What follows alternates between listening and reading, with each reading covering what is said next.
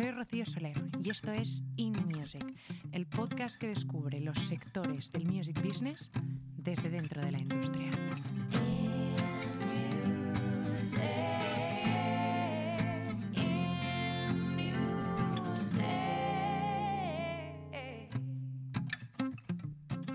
Hola a todos y bienvenidos a este nuevo episodio.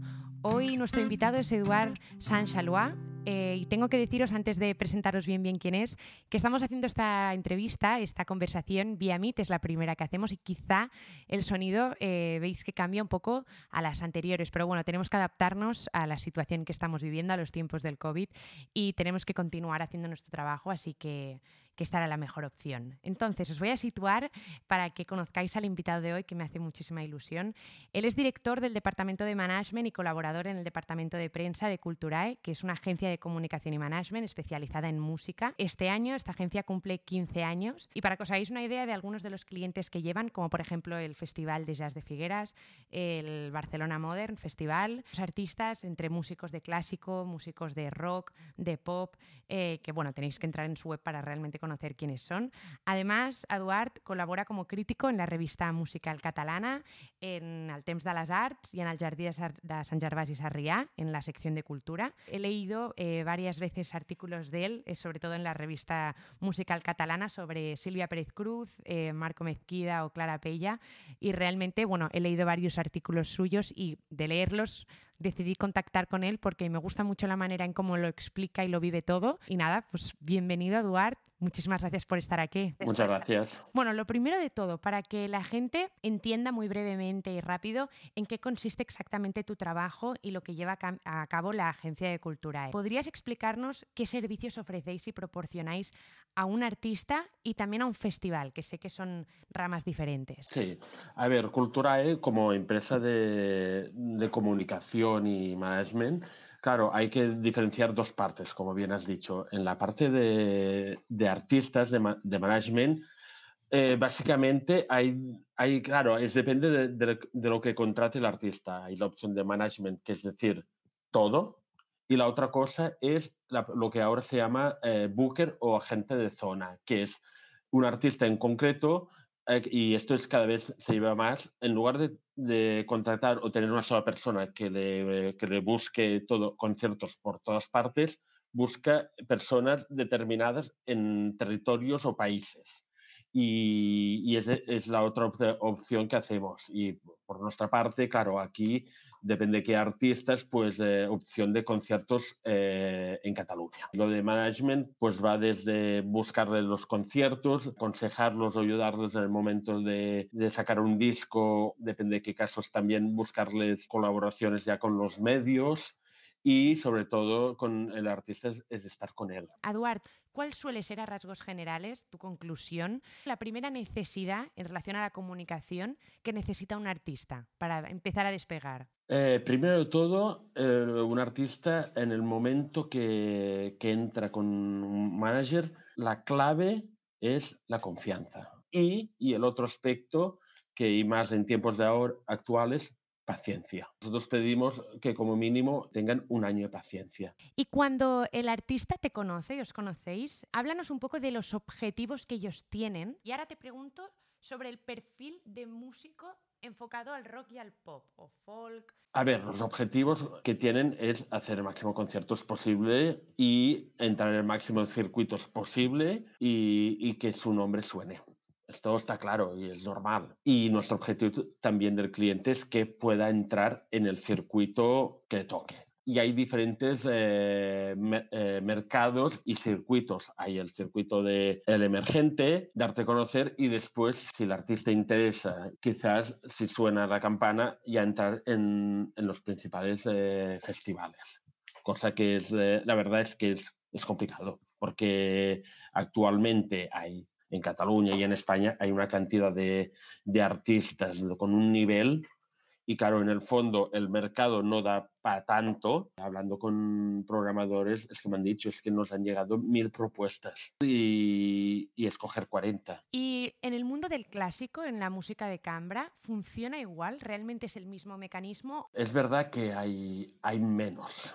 Hay menos músicos, pero la cantidad es mm, importante. Solo hay que ver la cantidad de, de músicos que salen al cabo del año de- del SMUC o del Conservatorio del Liceu. ¿Y qué, qué ocurre, desgraciadamente? Pues eh, eh, aquí que muchos terminan marchando de, de aquí, de- del país, porque, claro, mm, da lo que da y hay, hay otros países que cada incluso las condiciones económicas es mucho mejor. ¿Y por qué crees que pasa esto? Es decir, ¿por qué crees que el talento de aquí se nos va? Porque quizá aquí no hay las suficientes ayudas, subvenciones. Se debería reforzar e intentar ayudar. Y también ocurre una cosa, que en esto, en la moderna, también es más fácil. Hay más posibilidades de, de salas de conciertos y circuito. Y aquí en el fondo faltan, faltan salas de tamaño pequeño, mediano. Y también lo que ocurre en la clásica es que el problema es que depende de qué municipios los programadores musicales, quizás por desconocimiento de la materia, no es su primera prioridad, la clásica. Porque en términos de público, de audiencia, eh, ¿tú qué crees? ¿Realmente está equiparado el público que quizá consume música más bien, vamos a llamarla moderna, en relación a la música de, de cámara, ¿no? a la música clásica? A ver, la imagen clásica de, en los conciertos es de un, un público de una mediana edad eh, de 50 para arriba. Y el problema es que, se encuentran, y esto, repito, me han dicho varios programadores, es que estudiantes de clásica y de escuelas de música, aunque tengan precios muy reducidos, no van, no van a ver eh, conciertos. Les puede venir nombres como María Joao Pires de Bolodos y no van. Si con 20 años hubiera tenido la posibilidad de ir a ver, es que no exagero, a nombres como Bruce Springsteen o Rolling Stones, a entradas a casi subvencionadas a 10, 15 euros, aunque sea la parte de arriba del, del auditorio o del San Jordi, es que, o de Claro, pie, vas directo. va- voy directo. En cambio, en el sector de la clásica, cada vez más, el, incluso musicalmente y el circuito, se está pareciendo más eh, a la moderna, entre comillas. Es que incluso ahora ya los artistas jóvenes ya pu- apuestan mucho por, las- por Instagram, por vídeos, conciertos, streamings y hacer videoclips, que es la manera de, de entrar Guau. en, al, al- al público. Y No, no, esto es totalmente. lo positivo de, de las nuevas generaciones, tanto de clásica como en moderna, que están intentando evolucionar y crear eh, sonidos nuevos. Pueden gustar más o menos, como el trap, pero en el fondo se está eh, intentando innovar. Oye, Eduard, y ahora que me estabas hablando del tema de las redes sociales, de Instagram, YouTube, em, plataformas digitales también como Spotify, ¿hasta qué punto a vosotros como, como empresa de management y de comunicación os beneficia que el artista cada vez tenga más herramientas de comunicación y que quizá pueda crear ese mensaje cada vez de una manera un poco más autónoma. ¿A vosotros eso os beneficia porque realmente trabajáis más en equipo o os perjudica porque entonces el artista tiene más autonomía y quizá alguno podría prescindir de vuestros servicios? No, en absoluto, es un complemento. Es un complemento perfectamente porque es que el artista, es que de hecho nosotros a, a los artistas les recomendamos que hagan en las redes sociales, en- puede gustar más o menos, porque lo hagan y que sean ellos, porque en el fondo en las redes sociales, a ver, un community manager está muy bien, pero se nota mucho. Y cuando es un contacto directo, va muy bien. Y sobre todo cuando ellos van haciendo cosas o cuando viene un nuevo disco, es un complemento a la promoción, o cuando viene un concierto que se, se establezca. Además, ocurre que eh, nuestros artistas en el fondo no son los de arriba, que tienen millones, sino les ayuda a posicionarse. Y durante este confinamiento se ha visto, hay artistas que han hecho han, han hecho streamings que no les ha terminado de ir muy bien porque era muy casero, pero hay otros que han hecho conexiones con, con el público de manera regular y se ha creado un vínculo increíble. Es que la gente se esperaba tal día, tal hora para, estar, para hacer la conexión, aunque sea tocar unos temas o, o charlar con él o con ella. Ahora vamos a pasar a toda la parte de festivales.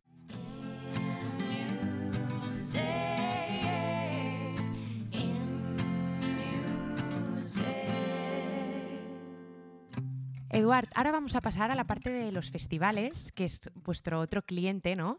Eh, un cliente mucho más amplio y que tiene otro tipo de necesidades. Y vosotros lo abarcáis más desde la prensa, ¿no? Desde cómo podéis dar a conocer el festival a la gente, al público, para que pues vendan más entradas y el festival se dé a conocer y se haga más grande. Pero ahora mismo, año 2020, estamos en mitad de una pandemia mundial.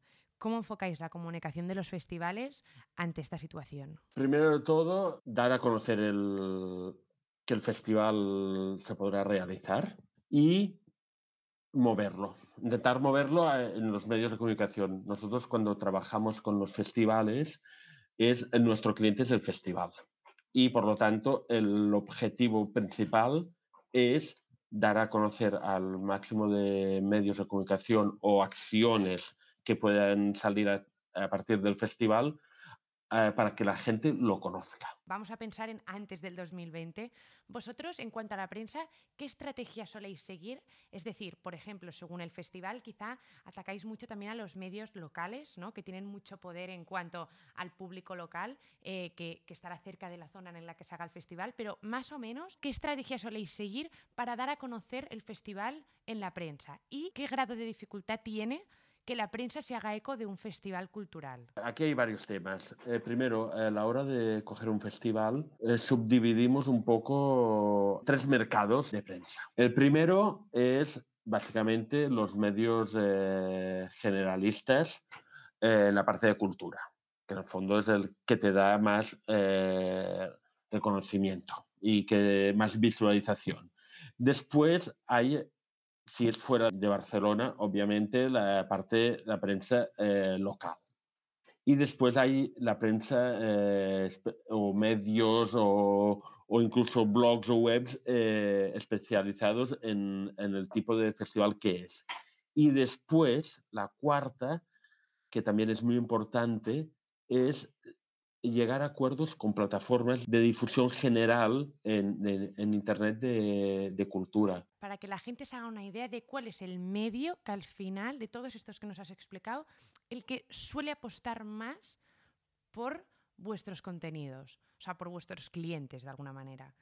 A ver, es, es complicado. También depende de, de los momentos eh, que hay en el momento, que no haya mucha competencia.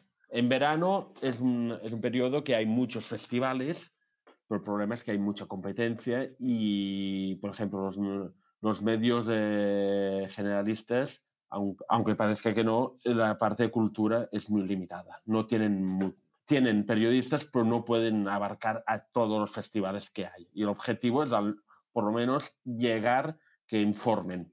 Te vienen a veces, pero incluso a veces que tú eh, desde el mismo festival les proporcionas las imágenes. Pero sigo defendiendo y voy a, y no hay que nunca que olvidar la prensa local y prensa radios locales, porque el- en el fondo si es, es el público verdadero que te puede venir, hay una cantidad de, y esto repito, de periodistas y de periodistas, sobre todo jóvenes, con un nivel y con un interés que, que es muy importante. Y la prueba es que al cabo de, de unos años, el periodista tal o tal te, lo- te lo terminas encontrando en, en los grandes medios. La- como comentabas, la prensa local es muy importante. Es muy importante porque en el fondo es más, los de fuera te pueden venir, pero te pueden venir que eh, depende de qué casos, en 50, 100 personas, pero el público potencial lo tienes en la zona. Es, la- es el que está pues a máximo 20 minutos que te vendrá y que te vendrá cada día. Por si hay músicos que nos están escuchando, pues para que se hagan una idea, ¿no? ¿Crees que los festivales cada vez más, grandes o pequeños, apuestan por músicos emergentes? Mm, complicado, complicado porque es, eh, un poco, al menos hablo de los festivales en, en Cataluña, que son los que más conozco. Sí, se apuesta por eh, propuestas emergentes, pero el problema es que el, mm, se debería apostar más. Claro. Pero a veces eh, el problema es que hay festivales que hay 10, 12 nombres que toca aquel verano y que en el fondo se están, van pasando a cada festival. Y a ver, para ellos, y si te toca el artista este es fantástico, pero en el fondo a la larga creo que es malo. Porque estamos en un momento que la cosa va muy rápida y va saliendo nuevos grupos, nuevas propuestas y la, la gente quiere novedades y quieren el artista que más vende en el momento o que tiene, o tiene más éxito. Y esto es lo, lo que ocurre, que en el fondo un determinado tipo de programador ve el, el rédito, el rédito económico. Y saben que si traen a tal artista y tal artista, funcionarán. Creen que funcionarán, cuando a veces eh, hay veces que se encuentran que, sobre todo cuando es, cuando es el ciclo que hay que pagar, pues hay conciertos en teoría, artistas eh, cabezas de cartel que, pinchan y después se encuentran que artistas emergentes llenan. Y hablando un poco ¿no? de estas debilidades de los festivales, desde tu opinión personal, Eduard, me interesa saber eh, quizá qué les dirías a los festivales mmm, que tendrían que mejorar. Es decir, ¿qué puntos más débiles crees que tienen los festivales a rasgos generales, si es que los tienen desde, desde tu punto de vista? ¿Y qué crees que, mmm, pues sí, que tienen que hacer una mejora, ¿no? En primer lugar, ponerse en contacto con los otros festivales para no, no hacerse la, la competencia en, en, las mismas fechas. Es contraproducente para, para ellos. Y claro. un poco intentar, en el fondo, es que, no sé, en el mundo de música, algunos dirán que sí, pero nuestra visión es que no hay competencia. Es que todos, el fondo, buscamos lo mismo, potenciar la, la cultura y la cultura es cultura y, y a una persona le, no le gusta solo un, un, solo artista, le gusta muchos artistas. Y aquí en los festivales yo creo que es lo que básicamente deberían mirar esto del buscar no hacer mucha competencia mientras, y no juntarse todo. Ya sé que en verano es la época más fácil, aire libre, que la gente tiene más posibilidades, pero es esto. Y después apostar por, el, por producto, no kilómetro cero, porque kilómetro cero, que decir del mismo municipio, pero producto eh, estatal, nacional, artistas que, en, que te pueden venir en un coche. Porque hay muchas veces que pensamos que lo de fuera es mucho mejor que, que lo de aquí. Sí, sí. Y, y, hay artistas, porque se llaman Smith, eh, Ova o, o, italianos, que son mejores que los de aquí, cuando en el fondo son el nivel igual o incluso menor. Después, ya que van a la parte de rédito económico, es más caro traerlos, porque claro, hay que pagar el desplazamiento y, y el hotel y las dietas. Y después, ¿qué es la manera de, de, funcionar y de potenciar la cultura del país para que no te vayan? Yo pongo un ejemplo, claro, mi, mi, claro Francia. Francia, eh, coges una radio de, um, cultural, musical de francesa y, y el cupo cada tres temas fue un artista francés.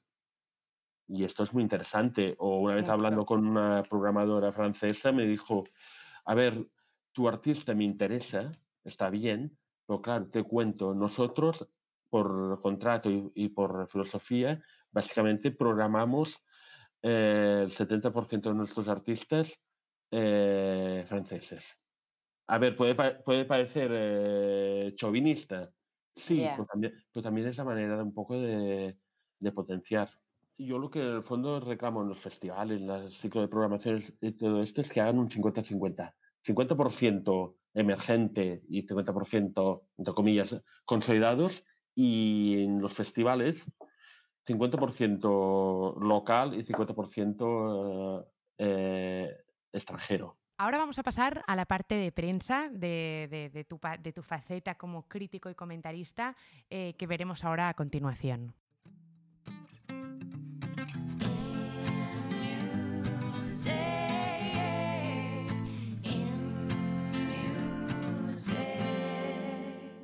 Eduard, tú tienes una faceta como crítico y comentarista y haces muchos artículos, como bien comentaba al principio de, este episodio. Yo te conocí leyendo eh, tus artículos sobre Silvia Pérez Cruz, Clara Pella, etcétera. Quiero que nos expliques eh, cuánto invierte, cuánto crees que invierte la prensa para que periodistas vayan a cubrir conciertos, festivales, espectáculos. ¿Cuánto invierten? Es un tema importante. Invertir, sí, invierten. El problema es que a veces la actualidad manda por encima y cuando hay un tema de actualidad más potente, eh, lo que restringen es la, es la cultura. Y la verdad es que el Departamento de Cultura de en los medios y sobre todo en, en los diarios, pues quizás, eh, quizás necesitarían un poco más de personal. No puede ¿Crees ser que es un poco el primer... es escaso, es escaso, es escaso porque cada vez hay más actividades culturales, o al menos hasta, hasta este año. Sí. Pero claro, eh, uno, dos o tres periodistas no pueden llegar a cubrir tanto. Claro, es que hay, hay días, sobre todo cuando ya viene la época fuerte, digo, eh, primavera, verano, que los ves que van, y hablo del caso de en Barcelona, que los ves que pueden llegar a hacer tres horas de prensa en un día y van que no, que no tienen tiempo. Esto me parece interesante y te lo quiero comentar porque yo que soy estudiante de periodismo y algo que escuchamos mucho de la, de la voz de los profesores es que, bueno, los periodistas tienen muy pocas oportunidades, que el oficio es muy precario, etcétera, etcétera, ¿no? Eh, está claro que las oportunidades se las busca uno mismo, pero aún así es verdad que necesitas que haya posibilidad en el mercado. Tú me comentas que, por ejemplo, la sección de cultura de un diario generalista o especializado, da igual, eh, necesita más periodistas para dar abasto de todo lo que está pasando y yo, sin embargo, desde la faceta como estudiante de periodista, veo que hay muy pocas oportunidades para que un periodista se sume a una redacción de una sección de cultura, por ejemplo. Realmente el diario necesita más gente, pero la gente no tiene oportunidades para acceder al diario. Y ahora mismo los, eh, los diarios, y esto creo que algunos ya han empezado a hacer, van eh, limitando el contenido. No puede ser que eh, uno entre en el- la web del diario y se pueda leer gratis todo el diario del día, todos los artículos. Como colaboradores podéis elegir los artistas y los festivales a los que vais a, cubrir, ¿no? O sea, de los que vais a hablar. Podemos escoger, hay veces que por, te piden, ah, puedes, eh, podrías cubrir eh, tal disco, tal concierto, pero mm, al menos en mi caso mm, tengo, tengo la suerte de bastante libertad. Es que pasas una lista y ellos te dicen, a ver, nos cuadra más tal propuesta o tal propuesta, pero el tema libertad, bastante. Tenéis la libertad para, para escoger al músico o al festival, artista, grupo, pero también tenéis libertad para, para ser lo crítico que, que realmente queréis ser. Es decir, por ejemplo, entiendo que tú si cubres, cubres un artista, el concierto de un artista es porque te gusta ese artista y te apetece ir a verlo y hablar de él, pero quizá te llevas una sorpresa un día y ese concierto no es lo que esperabas, que esto nos pasa a todos y esto es normal.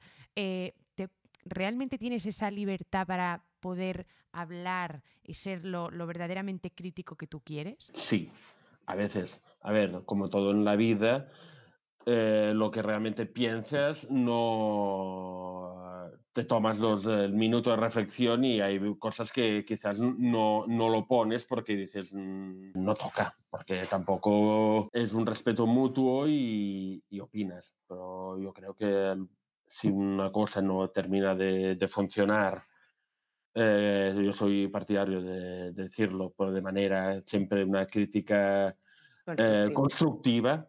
El problema es cuando hay gente que se hace papel ya de destructivo, que hace mucho daño, pero las, las críticas constructivas creo que son siempre buenas. Y después, y si la cosa va muy bien, ¿por qué no decirlo? Es que Claro, claro, hay que hay que, ser, hay que ser realista y hay que, hay que decir la verdad. Si un concierto, aunque te- mm, no sea tu artista favorito, o te ha sorprendido, porque en el fondo ahí vas a descubrir como, como al fondo todos somos, somos amantes de, de- en este caso de la música, a ver cosas nuevas o conciertos nuevos Sí. y hay conciertos que vas con expectativas muy altas y por un motivo o el otro no te, no te termina de, de gustar o incluso a veces es que hay veces que uno quizás aquel día no está tan receptivo que, que otras veces y, y al revés, que vas con, a veces con expectativas a ver qué es eh, y qué tal suenan o cómo, cómo será el concierto y te traes unas sorpresas eh, fabulosas y la verdad es que cuando, cuando conciertos así, cuando sales con esta sensación es maravilloso. Y Eduard, me gustaría, ya para ir acabando esta conversación, que nos hagas un brevísimo análisis sobre cómo está ahora, c- en qué momento se encuentra la música pop rock catalana. Está en un momento bueno, porque la verdad es que, es que sí que cada vez salen más artistas y las posibilidades de, de autoediciones y todo esto ayuda mucho y las, las redes sociales y todo esto, pero creo que estamos en un momento de, de cambio de estilo. Cada vez más, en la parte del el pop rock clásico, las nuevas generaciones no les termina de, de gustar. Y hay un cambio a, a nuevas tendencias, a, a nuevos registros. Y la prueba es todo, todo esto de, de las músicas urbanas, que es un, es un fenómeno que yo defiendo que nos sorprende mucho y que quizás faltarán, faltan unos cuantos años para realmente valorarlo. Y sobre todo el, todo el fenómeno este del, del trap, que para mí es una revolución como fue el- en su momento el, el- el rock and roll en los años 50, que la imagen es típica, es de, de los padres americanos e ingleses diciendo qué escuchan, qué están haciendo mis hijos, porque no escuchan lo clásico o el jazz o el swing o el Dixieland, o, o como fue en, el- en el- los años 70, también el contexto social de crisis también ayuda y de cambio como fue el punk. Y después, y otra cosa que me hace mucho gracia de, de la música actual es el fenómeno autotune. Hace 10 años el autotune era la cosa más... Todo un experimento. era la cosa más despectiva Total, eh, total. para disimular las carencias de los artistas. De, Sí, sí, sí. Utilizaban el, el autotune, incluso es- Y ahora grandes artistas lo usan. O sea, ahora es algo que te realza, ¿no? Que ves ese. que, es- que, que- que lo miras con admiración porque significa que hay una producción de un paso más allá, ¿no? para mi gusto hay un abuso del autotune, porque en el fondo, claro, es música y hay que valorar las voces. Bueno, yo creo que también se utiliza, porque lo he visto, en algunos casos de grandes artistas que no lo usan quizá para realzar su voz, sino para darle sonidos diferentes y para como acabar de tener una relación eh, más que tenga más conexión con la producción en general de la canción, ¿no? Eh, por ejemplo, el caso de Billie Eilish. Billie Eilish utiliza autotune, pero no lo utiliza para potenciar su voz angelical, porque ella ya tiene la voz angelical y lo vemos en los conciertos en directo que hace o cuando canta en programas de televisión, que ahí se ve en directo y lo puedes apreciar mucho más. Pero ¿qué pasa? Que hay una producción muy innovadora en sus temas y ahí utiliza el autotune por eso, ¿no? Y a mí eso me parece muy interesante y me parece que se le ha dado una vuelta de tuerca al autotune que, pues, que está bien vista, ¿no? Y bien utilizada desde mi punto de vista. Pero bueno, Eduard, me gustaría para acabar que nos dieras un consejo en relación a la comunicación para un artista emergente y que nos dieras otro consejo para un periodista musical. Una sugerencia, primero de todo, ser auténtico, no querer copiar a los otros, ser lo más auténtico posible. Y el otro tema es, a ver, ¿cómo puedo comentar? Que no se, que no se obsesione a, a llegar al máximo de, de seguidores posibles rápidamente en, en las redes sociales. ¿Y al periodista musical o, o a la persona, no, no, no tiene por qué ser periodista, a alguien que colabora y escribe sobre cultura y música, qué le dirías? También que sea él. Y después la mente abierta. No, no cerrarte solo en un solo estilo. Me gusta mucho que digas esto, la verdad, ¿eh? Porque creo que es muy importante tener la mente abierta, sobre todo en, en estilos musicales, porque hay mucha gente que tiene muchos prejuicios. Hay tanto. Y hay muchos prejuicios y, y- y repito, y hay muchos prejuicios eh, respecto a la, a la clásica y ya no hablemos con la ópera. Se ve que es una cosa elitista ir a la ópera y en el fondo, si comparamos a veces las entradas de, un, de ir a ver eh, en un gran templo operístico, no es más caro que ir, por ejemplo, a determinados festivales o un macro concierto Para acabar, como acabo todos los episodios de In Music, me gustaría que nos recomendaras a un artista, músico, eh, disco, tema, lo que tú quieras, que, que para que lo escuchemos y para que compartamos esta música. Algo que, bueno, alguien que quiera recomendarnos. me gustaría recomendar a, a Benjamin Biolay. Benjamin Biolay es un, un grandísimo cantante, productor. Algunos lo, lo- comparan con el nuevo Serge Gainsbourg. Yo creo que está por encima, eh, ya ha superado los clichés y tiene un- unos trabajos espectacular. E incluso eh, tiene uno que se llama eh, Palermo Hollywood, que es que es después de, de su experiencia de viviendo en Buenos Aires, que ha sabido eh, mezclar el, el sonido de chanson francés con, con, con ritmos como la cumbia. Pues muchísimas gracias, Eduard, por tu recomendación y muchísimas gracias por haber compartido este rato conmigo y con, con todas las personas que están escuchando In Music. Y hasta la próxima, Eduard. Hasta la próxima y muchas gracias.